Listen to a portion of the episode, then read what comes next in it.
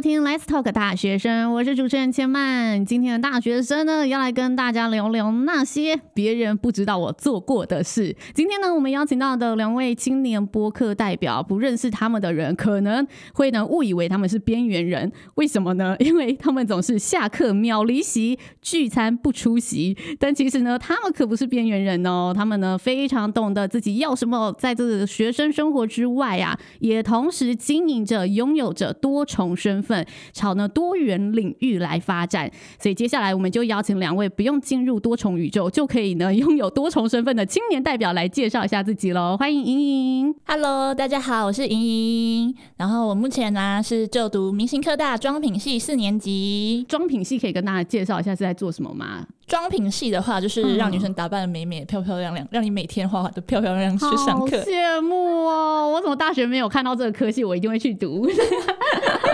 那我们接下来欢迎 Angel。Hello，大家，我是 Angel。那我目前是就读国立清华大学材料系大二。然后我是台南人，听 Angel 的声音，真的瞬间活力、青春的感觉都来了，对不对？我们就在既然要跟大家聊聊我们不同的身份嘛，所以我们呢一开始马上破题，好不好？来跟大家首度公开，你们除了学生的身份之外，平常还有什么秘密身份呢？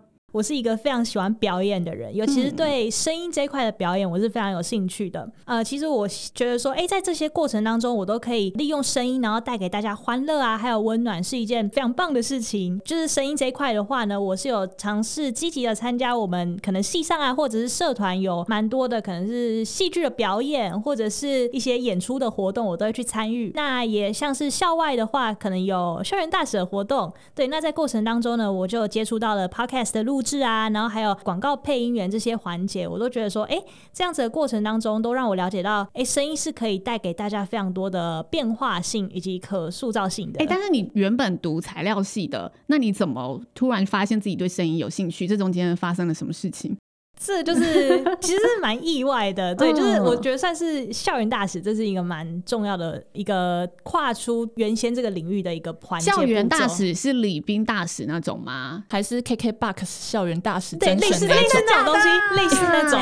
哦，所以就是有些企业会找就是学生来担任就是该企业的校园大使。没错。那你那时候参加的是什么？其实我参加过很多种，就是有那种一般公司的，或者是也有公益团体的。也有。那你当初加入，就是让你发现声音是一件很有趣的那个校园大使是什么？那个其实是它叫做贾陶乐青年职涯大使。我在过程当中是有接触到的 podcast 的录制，嗯，对。然后因为其实之前可能都是听 podcast，可是你没有实际自己去参与那整个录制的环节，嗯，对。然后你也不知道说哦，原来你自己的声音，然后被这样子录起来，然后之后再放出来，原来是这样子的一个过程，然后还有这样子的一个成果，你就会觉得嗯，是很有成就感，而且你可以感受到里面很多就是多变性的那种感觉。嗯，哎、欸，但广告配音员你是怎么加入的？因为其实非本科系要去应征广告配音员，算是要蛮拼的吧？那个其实是我自己本来对那个东西有兴趣，然后因为我刚好有认识朋友的朋友，嗯、对、啊，然后就是有介绍让我去就是尝试看看这个东西。嗯、但你有释放出讯息，对不对？对，就是我，我会时不时跟他们说，哦，就是，哎、欸，我还还蛮想要做这件事情，对。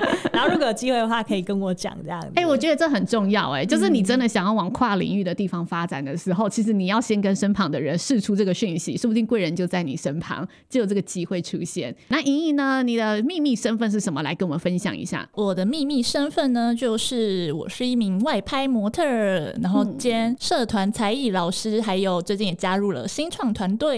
才艺老师是什么才艺内容呢？才艺内容的话，就是我会折气球跟变魔术哦。但这是你什么时候发现你想要培养这个第二技能的？哎、欸，其实这个是我就是在十九岁的时候，我只是想找个工作，就刚好加入到魔术店。哦，所以你在里面是销售还是你要教学？我是要教学，就是可能会去到新竹县的那个国中或国小，嗯、然后去教那些小朋友变魔术、哦、或是折气球之类的、哦。所以你是去应征这一个工作，因此学了这个技能。对，没错。对，那你现在就持续一样在做这一份工作，这样子？对啊，对啊，没错，我做五年呢。哇塞，超久！那新创团队是蛮远的一件事情呢。你是加入什么新创团队？新创团队是刚好因为我要就读那个服管所。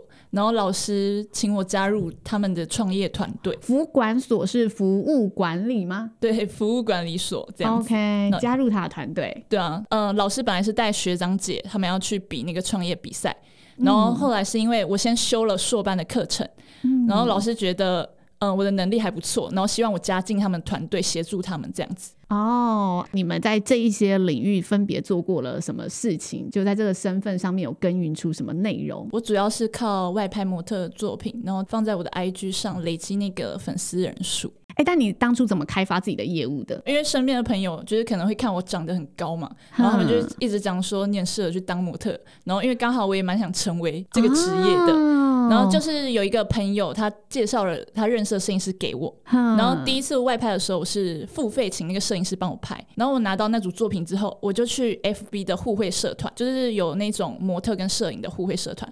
然后看是那些摄影师的作品，因为他们会发文真人，要找那种素人之类的。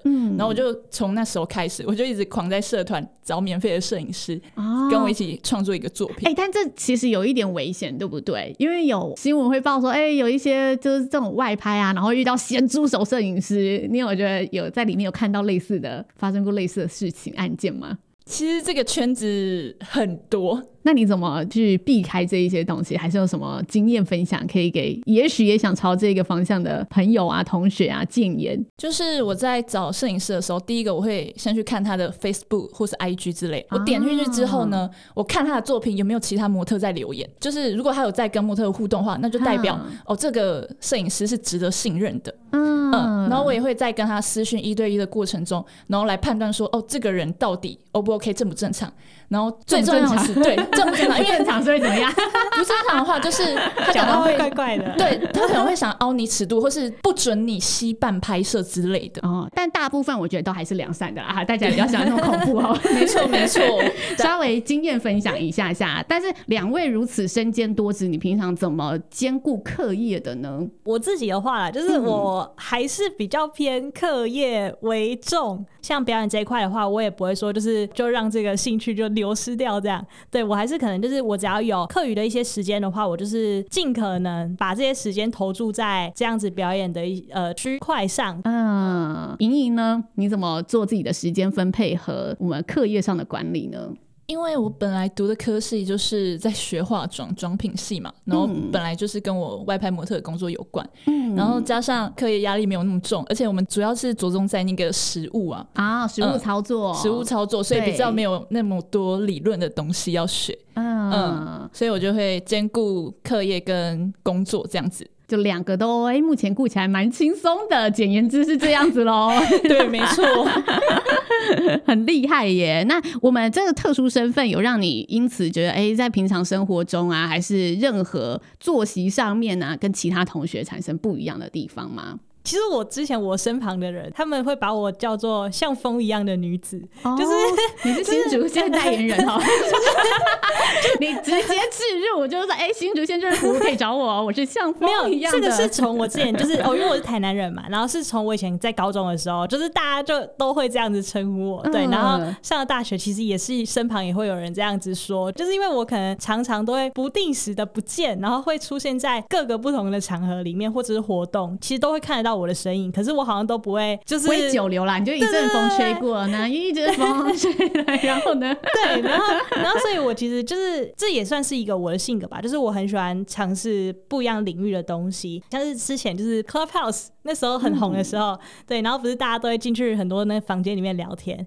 那我就是刚好在聊天的过程有认识啊、呃、一些剧团的人。他们那时候其实也有听了一些我的状况，然后也有告诉我说：“诶，我如果是想要刚开始起步的话，我要从什么样的地方开始去着手，然后去增进我自己的表达或者是一些表演的能力。”对，然后我觉得这些东西就是可能现阶段我不一定有马上把它实行过来，可是这会算在我就是未来的一个规划的蓝图里面。Angel 刚刚跟我们分享他的改变嘛，那接下来莹莹呢？莹莹你在生活上有不同的改变吗？还是在校园生活中有不同的变化吗？我就是大家看到我的时候都会跟我讲说我很忙，就是他们其实你也是像风一样的女子啊，对，没错，秀一下世界嘛。哎，但是这样在人际经营上面会有就是影响吗？人际关系会不会变得好像呃朋友没有办法结交很多？我比较偏向结交外面的朋友，然后哦啊同班同学的话就是呃比较熟的就几个了。那有没有带来什么收获？因为这样你时间投入在那里，应该会有不同的收获吧？大家可能会在大学要毕业的时候开始迷茫。就是不知道自己未来到要做什么之类的，嗯、但是我很清楚我自己要做什么。哎、欸，但你选择升学耶，就即使你有了这么多的一个社会体验之后。你选择去读硕班，那是因为我除了做自己喜欢的事情之外，我还是会同时评估现实层面的考量。因为现在出社会如果没有硕士学历的话，就还是会差很多。所以你是觉得为未来的就业还是要有更高的一个学历去迈进？对，而且主要是因为硕士，这样我才可以当讲师。因为我现在只能教国中国小当社团老师嘛。然后如果有硕士学历之后，我还可以教大学当那个业界讲师什么之类的。其实。这样子，我觉得就是算是从这个经历当中，你可以更知道自己未来的发展嘛。那 Angel 呢？你有觉得是什么关键点让你发展成现在可以有一个小小的，至少哎，我出去啊，要找其他的这个案子的机会啊，大家都愿意给我。这中间你做了什么关键的事情？我自己觉得我算是还蛮愿意去尝试这件事情，就是真的不要害怕说，就是。踏出你现在原先的领域里面，因为你真的踏出去，然后接触到很多不一样的东西之后，你会发现自己到底在哪一块东西其实是会有更强烈一点的感觉，然后也会更喜欢这个东西。对，那一旦你接触到这个东西，然后你发现你喜欢之后，真的就是不断的去，可能像刚刚说的，诶，可以去认识这个产业相关的人士，也许不是你自己就是很熟悉的，但是你借由认识这些人的过程当中，他们会给你很多的经验。跟回馈，你这样子也可以把它就是吸取他们的一些经验啊，然后知识，然后也可以转化成自己。就是未来，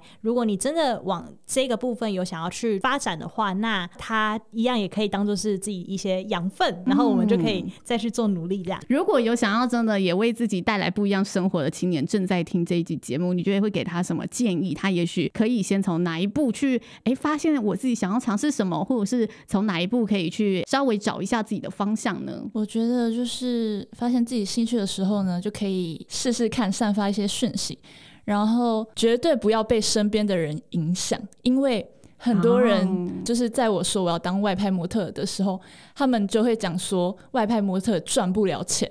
然后叫你去做一些别的东西，然后我真的是好险，我就是很坚持自己的信念，因为有时候适合自己的不一定适合他们的。不要理那一些可能一开始不看好你的朋友，你就还是要知道自己要什么，然后去做做看才会有结果。对，没错。哦，嗯，那 Angel 呢？我自己会觉得，就是在如果你还没有很明确，就是像刚刚莹莹说的，哎，他知道他自己可能价值在哪里，或者是他想要往哪个部分去努力的话，那我会觉得，其实像我们在大学当中。本身就会有接触到很多不一样的活动，包含像校内可能有各种不同的社团，这些社团里面一定也是有一些人是真的就是对这东西就是有很专精的，在这些参与过程当中，你可以跟他们去做学习啊，或者是交流。那在一些可能像校外的活动，也是你可以去积极的参与。而且现在其实真的网络发达，就是各种讯息都会 po 在网络上面，所以其实真的不需要去觉得说就是待在现在这个环境就好，真的你可以去。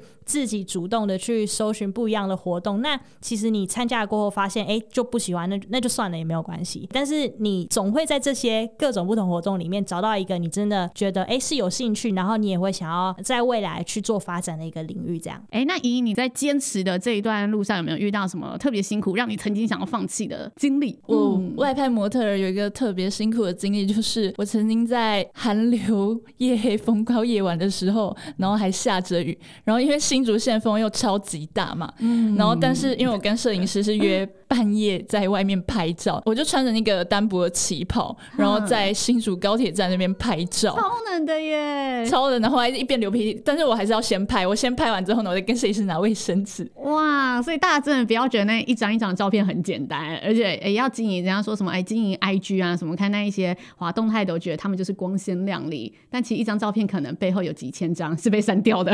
没错，没。错，而且其实真的很辛苦。嗯，我拍完隔天就是在一开始最初期，然后隔天都会腰酸背痛。嗯，不论大家啦，你的发展呢是从兴趣开展，还是真的呢？哎、欸，你的本业其实就是你的专业领域，然后都鼓励大家可以在这个青春的世代，趁着年轻，如同 Angel 所说的，多尝试，尝试本身其实就是一种收获。刚刚呢，我们隐隐有聊到，本身是有这创业的计划正在进行嘛。我们新竹县政府呢，也有呢，针对想创业的青年呢，启动了竹县青年创新创业培育计划。这个呢，青年的 range 非常广哦，所以大家很有福利，十五岁到四十五岁都可以。只要呢，你是在这新竹县呢有就业就学，或者呢当地的居民都可以哦，提供大家呢可以有相关的辅导跟培训。当然，如果大家呢有想要看到更多青年的机会以及相关资讯，都欢迎可以关注呢我们新竹县政府教育局青年事务科的 FB 粉丝专业。